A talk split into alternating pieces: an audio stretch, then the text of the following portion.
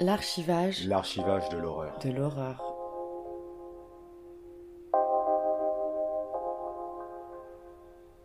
Dix jours après euh, les attentats, euh, ma mère me disait mais alors tes cours et tout, et j'étais retourné. je sortais de la pitié, il faisait nuit, et j'étais allé à un cours du soir euh, pour continuer ma formation, et j'ai eu un choc en voyant euh, les néons dans la salle, le calme d'une salle de cours, le prof qui faisait son cours, et, et je regardais autour de moi et je voyais que la vie continuait, et je me suis rendu compte que euh, c'était pas possible de continuer une formation euh, après ce que j'avais vécu. Et donc j'ai enchaîné euh, en septembre après les attentats, donc c'était en, septembre 2016, une formation qui venait juste d'ouvrir à la Sorbonne, c'était euh, expertise des conflits armés. Et euh, durant ces cours, euh, je me suis retrouvé, on avait des cours qui s'appelaient journalisme de guerre. Et il y avait un des journalistes qui s'était retrouvé sur une zone de conflit. Euh, je saurais plus vous dire où c'était, si c'était au Kosovo, je sais plus exactement, mais euh, il avait été euh, pris justement dans des euh, échanges de feu. Il s'était pris, il s'était fait toucher. Et avant, il avait parlé de d'hyper sensibilité, d'hyper où tout notre cerveau est irrigué et on prend vraiment des décisions hyper rapidement où on a notre cerveau euh, il marche à, à 200 à l'heure et c'est là où je me suis rendu compte que euh, on avait vécu la même chose et que face à un événement vraiment traumatique où on doit prendre des décisions euh, à la seconde notre corps est fait pour euh, survivre et pour prendre les bonnes décisions. Et comment il en parlait, je me retrouvais énormément dans, dans son récit où euh, chaque décision était mesurée, alors que je suis quelqu'un de plutôt, plutôt euh, lent à réfléchir, où je, pour, je pèse tout le temps le pour et le contre. Euh, ce soir-là, euh, tous mes faits et gestes, c'était d'instinct sans réfléchir, j'avais l'impression de prendre les bonnes décisions. Et je me suis rendu compte de la force du corps, du corps humain. Je me suis renseigné après, où en fait, euh, tout le sang va vers la tête, et c'est pour ça aussi qu'on peut se faire pipi dessus ou caca dessus, parce que tout lâche et tout est fait pour notre survie. Et trois, quatre jours après les attentats, d'ailleurs, j'étais, j'avais des crampes vraiment partout, comme si j'avais couru un marathon. Et après coup, je me suis rendu compte que c'est parce que euh, notre corps a une telle euh, dose d'hormones que on était courbaturé de partout. Et, euh, et là, j'ai pu me retrouver dans, dans son récit de vraiment choc post-traumatique.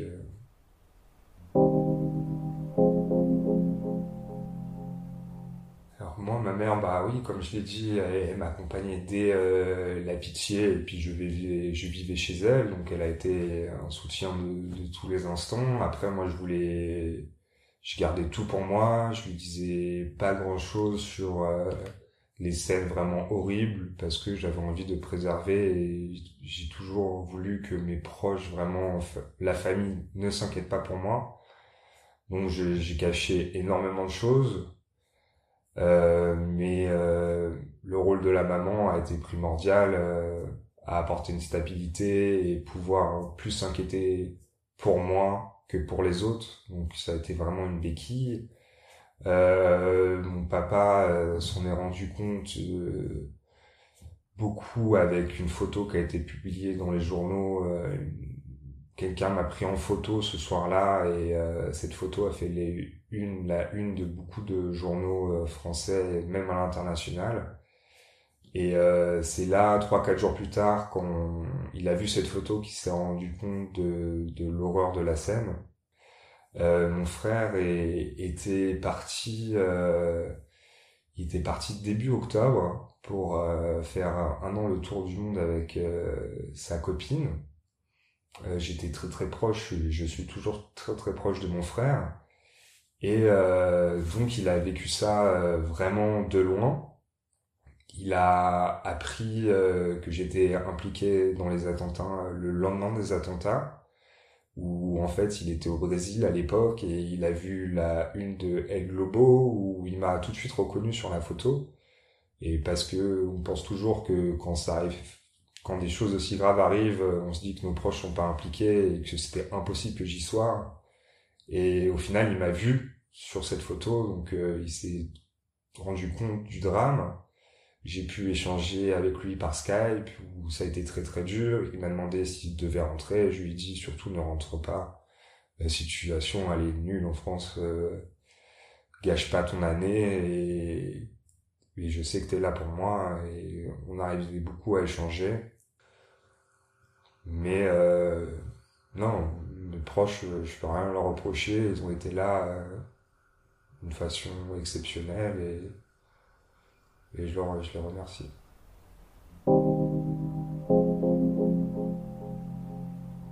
J'ai appris qu'il y avait une photo euh, de la terrasse de la belle équipe. On était toujours chez Nathan. Et euh, je voyais qu'on me cachait quelque chose. Et euh, en fait, on m'a dit que j'avais été pris en photo et que ça faisait la une des journaux. Et j'ai pas voulu la voir tout de suite parce que je me suis dit que ça allait ça allait me remémorer des choses et je voulais vraiment me, me protéger au niveau psychologique. Et euh, au bout de quelques temps, je l'ai revu et en fait, euh, ça m'a vraiment euh, perturbé de me dire que cette une avait été faite sans qu'on sache le drame et toutes les histoires qu'il y avait derrière cette photo-là, qu'on ne demande même pas mon accord. Peut-être que je l'aurais donné en plus parce que euh, maintenant je me rends compte que c'est un moment d'histoire et qu'au moins ça a figé la scène et que ça pourra toujours être utile pour, pour le futur, pour montrer l'horreur des attentats. Mais sur le moment, euh, j'ai essayé euh, de, de, de, faire une action judiciaire contre les journaux qui avaient publié cette scène parce que euh, parce que je trouvais que c'était hyper dégradant de, de, de montrer dans cette scène d'horreur et que ça a beaucoup touché mes proches et ma famille. Et comme je l'ai toujours voulu les protéger, pas leur raconter les choses, cette photo ancrait vraiment ma personne dans cette horreur, dans les corps enchevêtrés et j'aurais préféré que ça, ça reste ça reste pour moi et pas qu'ils se rendent compte de ce que j'avais vécu. Et euh, la, scène vraiment qui a été très marquante et qui nous a... On a eu un rejet des médias. C'est moi, comme je l'ai raconté précédemment, euh, je voyais toute la scène euh, en flou. Mais euh, mes copains, en fait, il y avait une, un caméraman qui suivait le jour des attentats du 13 novembre une des brigades des sapeurs-pompiers. C'était la sapeur les sapeurs-pompiers de la brigade de Reuil Diderot. Un attentat vient d'être commis à 300 mètres de là, dans un restaurant, la belle équipe, dans le 11e arrondissement. Et donc il y avait une équipe de 66 minutes qui, qui filmait cette brigade-là, et donc qui est partie en intervention avec eux euh, le jour du 13. Le sergent-chef Christophe Lapierre briefe son équipe. On part pour une fusillade à l'angle de Charonne et de Godefroy-Cavagnac. Ok j'ai pas d'autres renseignements complémentaires, si ce n'est qu'apparemment il y a déjà eu d'autres fusillades euh, secteur Parmentier, ok Donc on reste bien vigilant. On essaie d'avoir chacun des angles de vue. Ils vont être les premiers sur les lieux, avant la police. Et donc on a été filmé ce, ce jour-là, et pendant qu'on faisait les, gestes de premier secours, on avait un énorme flash sur nous, et un caméraman qui, qui marchait au-dessus des morts et des blessés et qui voulait, euh, qui voulait filmer. On l'a interpellé. On lui a dit mais d'où tu filmes? Viens nous aider s'il te plaît. Et il a dit non non, je, je suis avec les pompiers. Il faut des archives. Euh, moi je suis là vraiment pour filmer. Et il s'est avéré que c'était donc un caméraman de 66 minutes et ça a été euh, diffusé euh, le dimanche, donc le 15 novembre pas flouté, où on voit vraiment euh, l'horreur de la scène, on entend nos voix, on nous voit.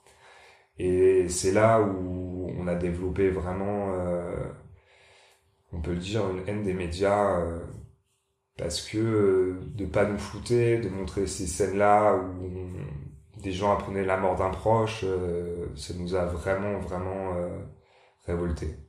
Donc c'est là où on s'est rendu compte, on a voulu intenter, une action contre ces journalistes de 66 minutes. Très vite, on a compris que c'était pas possible et donc euh, on a transféré sur cette photo beaucoup parce que là, il y avait quelque chose à faire. Et donc euh, j'ai essayé de porter plainte contre contre quelques journaux.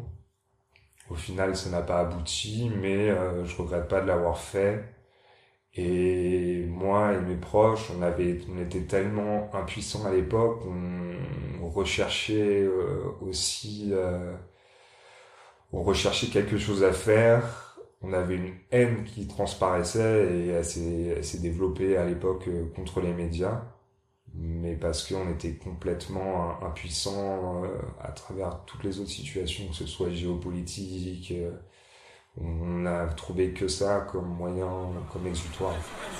En quelques secondes, le sergent-chef a compris qu'un incroyable drame venait de se produire. Allez, secours à victime, il y a des gens arrivent partout. Les chefs d'équipe vous commandez. Les pompiers vont découvrir une scène d'horreur.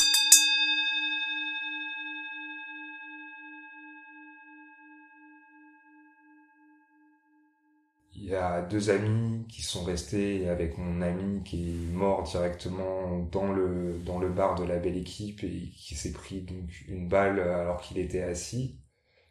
Euh, lui, c'est pas c'est pas allongé sous les tables, il est mort quasiment sur le coup. Mes deux amis sont restés à l'intérieur pour lui parler et pour le soutenir. Euh, où c'est un moment que j'ai pas vécu ce moment-là et je me rends compte de de la dureté de ce moment, de voir quelqu'un, un ami partir vraiment sous ses yeux. Euh, leur scène, c'est pas ma scène. Eux, ils ont, je pense, euh, pas de regrets parce que ce moment a été plus que indescriptible euh, à vivre. Je sais que d'avoir pu ne pas être figé, d'avoir pu aider des gens, ça nous a aussi permis de nous sauver. Vraiment, euh, c'est le seul côté positif de prendre la peine des autres. Euh, c'était la seule chose qu'on pouvait faire. Et, et là-dessus, oui, j'ai l'impression de pas de pas avoir de regrets sur ce que j'ai dit ou fait. Et, et vraiment, euh, ça m'a permis de surmonter ce, ce drame. Ce qui, moi personnellement, m'a fait vraiment du bien pour dépasser euh, l'acte en lui-même et pouvoir débriefer, c'est euh, très régulièrement, pendant des mois, la belle équipe était fermée parce qu'il y avait des impacts de balles, parce que le propriétaire a, été a perdu quelqu'un, parce que euh, cette scène s'est passée là. Euh, moi, j'allais très régulièrement avec mon pote Marco, un ami du, du, du collège, mon ami d'enfance, et on allait là-bas le soir on s'achetait des canettes, des bouteilles, des clopes, euh, et on débriefait, on rigolait, on parlait de nos années collège, de pourquoi ça nous était arrivé à nous, euh, qu'est-ce qu'on avait fait, on avait peut-être trop taillé les gens, on avait été trop méchants avec certaines personnes, on avait trop rigolé, on pourquoi nous, pourquoi, comment c'est possible que ça nous arrive, est-ce que c'était vraiment réel, euh, et de toutes ces scènes, de, de raconter la soirée, comment s'est déroulé seconde par seconde, euh, des trucs vraiment pas drôles pour des gens qui n'ont pas vécu. Euh, ça nous permettait d'extérioriser notre notre choc et euh, vraiment ça nous a fait un bien fou de pouvoir débriefer sur les lieux où ce s'était passé pendant des heures devant une un bar euh, fermé. Mais parler sur ce lieu-là pour voir euh, se déplacer dans l'espace en disant là il y avait telle personne, là il y avait telle personne, là il y avait cette personne blessée ou décédée. Euh, là vraiment, euh, ça a été une thérapie euh, exceptionnelle que je pense qu'on n'aurait pas pu avoir un professionnel et, et parler avec un ami. Euh, ouais, c'était la meilleure thérapie possible.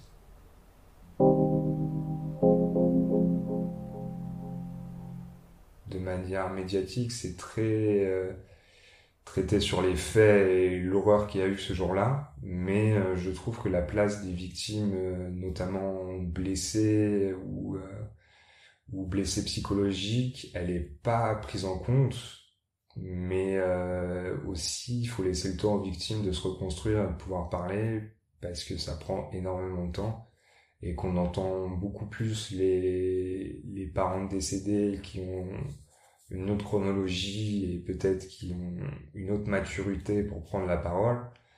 Mais euh, c'est vrai que la parole des, des blessés, des survivants, on n'entend pas beaucoup. On pense jamais aux blessés que ça peut durer aussi longtemps. On pense pas aux blessures à long terme. On pense aux morts qui sont partis et ça faut jamais les oublier. Mais les vivants, vraiment, euh, faut, faut, faut vraiment y penser parce que euh, des blessures de guerre, c'est euh, au quotidien et sur des années et pour toute une vie les blessés, euh, c'est vraiment dans leur chair et ça, faut pas oublier. Moi-même, le premier, je pensais qu'au bout de quelques mois, on était réparé, mais ces armes, c'est fait pour tuer et on peut pas s'en remettre. Donc ça, faut jamais oublier euh, ces choses-là.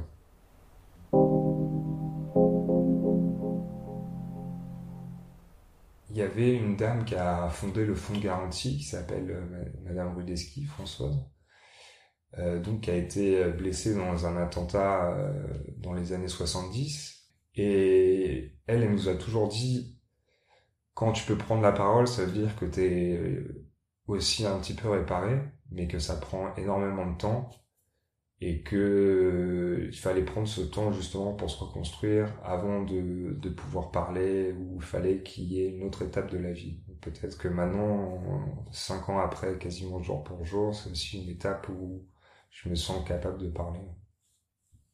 De plus en plus, on a envie d'en parler pour que les gens se rendent compte que euh, les attentats c'est pas juste une actualité mais que ça brise des vies au quotidien de parler pour plus que ça se reproduise. Et ça on a vraiment une envie de pédagogie en disant que les attentats euh, ça touche profondément qu'il y a des blessures et des morts et que ça touche des gens de toutes les cultures, de toutes les origines, de tous les âges et que nous tous on peut être touchés et ça faut pas l'oublier. Et je me rends compte à quel point euh, la paix dans le monde, euh, c'est très bête, mais c'est c'est juste primordial pour notre sécurité euh, tout un chacun.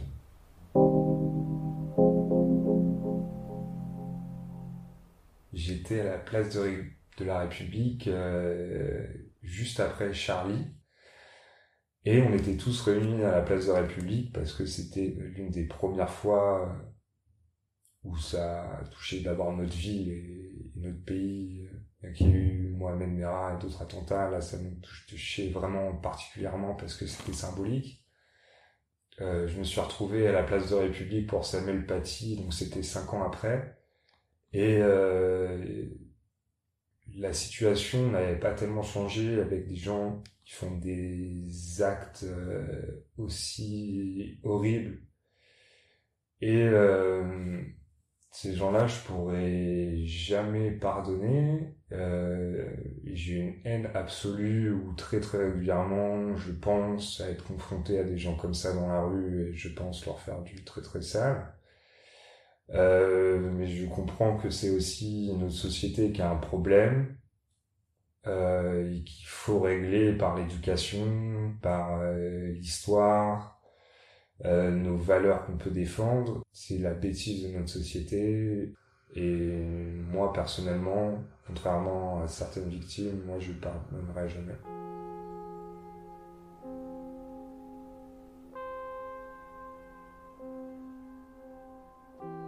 Ce procès-là est préparé activement par les avocats des parties euh, civiles et certains euh, parents de victimes, en tout cas d'associations, souhaitent y participer. C'est pour cette raison que la justice, et c'est unique, a décidé de fabriquer, de construire toute une salle d'audience qui sera immense. Cette fois-ci, toutes les parties civiles pourront être à l'intérieur de la cour d'assises pour voir justement les 20 prévenus.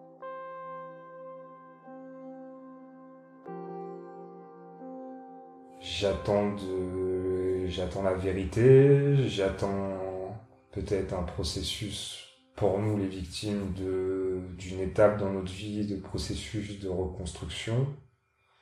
j'attends un moment citoyen où on se rend compte que nos lois, moi si on me laissait juger par moi-même, ce serait pas une peine de prison. Mais heureusement qu'on est dans un pays où justement ces lois existent. Et moi, je m'abrite derrière ces lois-là et j'attends vraiment que la, la société fasse une peine euh, dans un état de droit et je suis tellement heureux que ça existe euh, que j'attends que ce processus arrive avec impatience et, et qu'on ait un moment aussi pour euh, se réunir avec toutes les victimes, les proches et que par l'échange on arrive à, avancer aussi.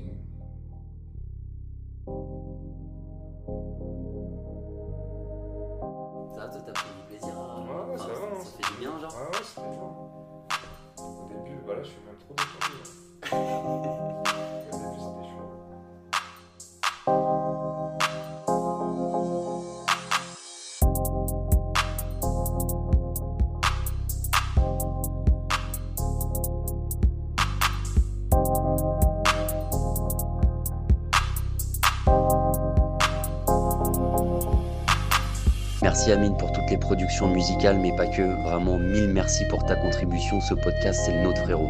Merci Camille pour la couverture, Sinan pour les visuels, Kourifia et Caroline de m'avoir prêté vos cordes vocales pour les titres. Merci beaucoup, vive la vie.